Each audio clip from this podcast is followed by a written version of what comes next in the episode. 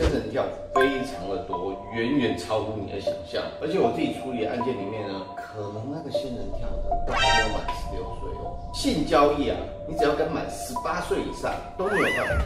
嗨，大家好，我是江律师。基本上啊，仙人跳非常的多，远远超乎你的想象。好，我们假设状况一是在感情相悦之后要去汽车旅馆，我反而觉得汽车旅馆，就某种程度搞不好它还是比较安全的哦。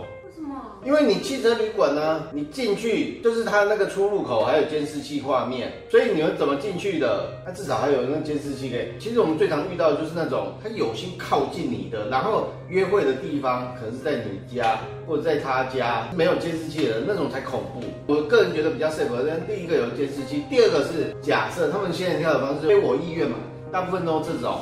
才会比较后面的效果。如果是非我意愿的话，为什么我当下出来？除非我是被挟持的出来嘛。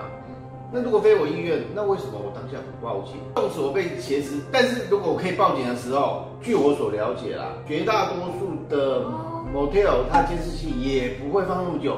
我可以报警的状况底下，为什么我不去调监视器外面？我们就从办案的角度，我会觉得很奇怪。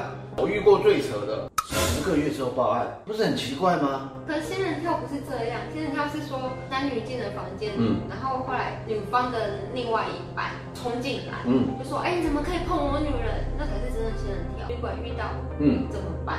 这才是真正的仙人跳，不是？遇到的状况底下，如果第一个可以的话，就报警嘛。如果没有办法报警，基本上那代表说你他的行动已经被控制了。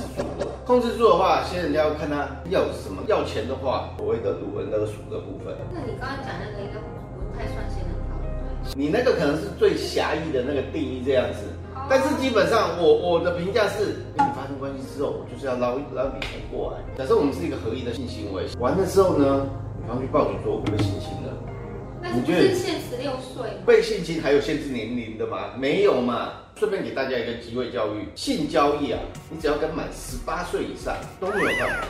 假设两个人讲好了，假设如果仙人跳的情况是在自己家发生的时候的 SOP 是什么？自己家，我也很难想象在自己家我不开门，人家一来我看一下监视器，我说你要干嘛？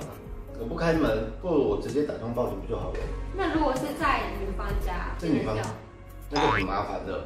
个人会建议说，立马报警，因为啊，有可能你当下没有保存这些证据的时候，你之后要取得这些证据是极度困难的。就像说我一离开那现场，他们可能就开始亲了，不是很奇怪？那如果去朋友家，然后被仙人跳，朋友家就是设定在男主角跟女主角以外的那个地方，然后在那个地方，不过这这人也很奇怪，不在自己家，也不在女主角家，也不在 motel，而到朋友家是在省什么？这仙人跳得了吗？是有特殊癖好的啊。但如果真的会有心跳，我觉得那朋友比较有问题。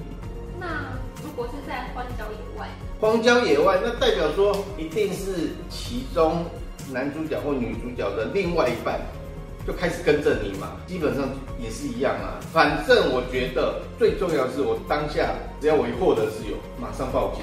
因为在刑案里面，我们常常遇到最大的问题就是证据。你要怎么去认定一个人他到底做这件事情？我案发了之后，我可能过了很多天，才去验伤，这证据的取得是困难的。我觉得就真的是防不胜防，因为有有没有可能，你跟另外一个人交往的时候，你先问他说：“哎，麻烦你把那个身份证拿出来给我看。”其第一个只能先确认配偶嘛。但是比如像说新闻闹得沸沸扬扬的，他没有结婚啊，他男朋友他劈腿嘛。劈腿身份证上就不会有写，只能问他说，啊，问题是就是一个月哪一个月？如果他又骗你呢，还不是一样被仙人跳？